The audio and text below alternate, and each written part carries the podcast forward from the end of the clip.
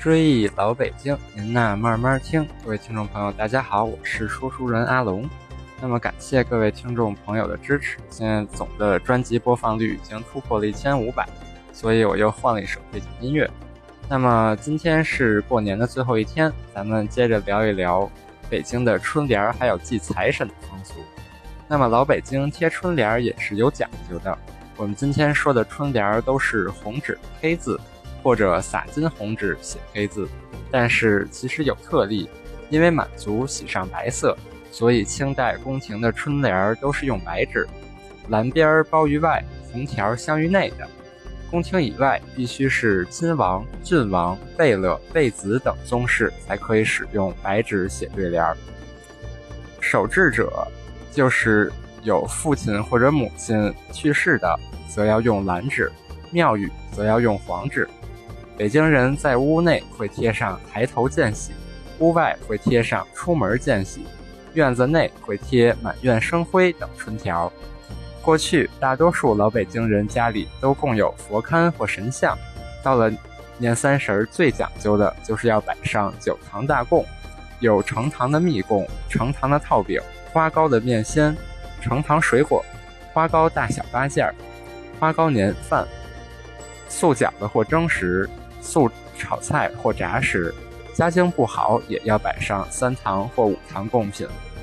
穷人盼脱贫。富人想日进斗金，因此每到大年初二，家家户户都要祭财神。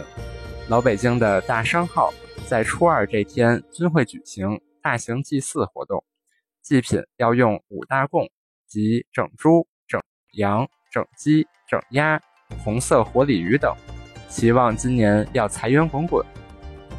北京人口头语儿素有“心到神知，上供人吃”。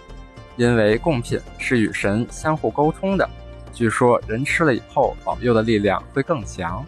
这期音频的封面就是老北京住家典型的五供。财神向前要供五个盘子，盘子上或供馒头，或供果品，上面插着鲜花。这天中午要吃馄饨，俗称元宝汤。清代以来。京城还有在祭完财神后吃羊肉白菜馅素汤馄饨的习俗，也有猪肉韭菜或猪肉菠菜做馄饨馅的。旧时的京城，人们吃的蔬菜多是来自近郊农村，可是您大概想不到，不出北京城也能见到菜园子。西城的西直门里有王家菜园，南城的东四块玉、白纸坊、陶然亭、天坛的坛根儿。以及仙农坛等地都有菜园，但原来可没有蔬菜大棚，春节期间很难见到绿叶蔬菜。这里说的韭菜、菠菜，一般多是右安门外樊家村一带种的冻子货，也就是类似暖窖栽培的蔬菜。这种蔬菜叫清韭，菠菜则称为火焰菠菜，因为菠菜的叶子如同火焰一般而得名。当时内城当属王家菜园的冻子货品级最高。王家菜园的后人京剧名票王少峰老先生回忆，晚清过年那会儿，他家的冻子清酒菠菜可是能当重礼往庆王府、恭王府里送的，可见当初菜园子有多大的名气。光在家祭财神还不算完，有条件的人家。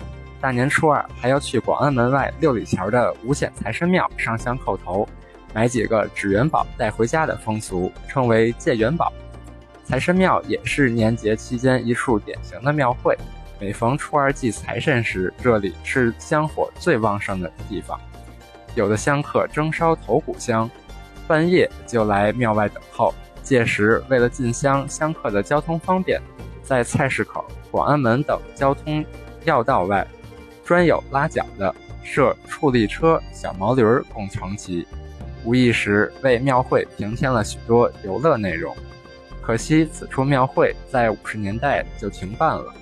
一九八七年修建立交桥时，将庙拆除，如今只剩下两株古树作为该庙仅存的遗物。到了初三，民间有传说，说初三晚上是老鼠娶亲的日子，所以。一般人家都早早熄灯睡觉，以免打扰了鼠辈，并在屋角洒落一些米粒儿、糕饼，供老鼠食用，称为老鼠粪钱，表示和老鼠共享一年的丰收。好，追忆老北京，您呐慢慢听，咱们下期再聊。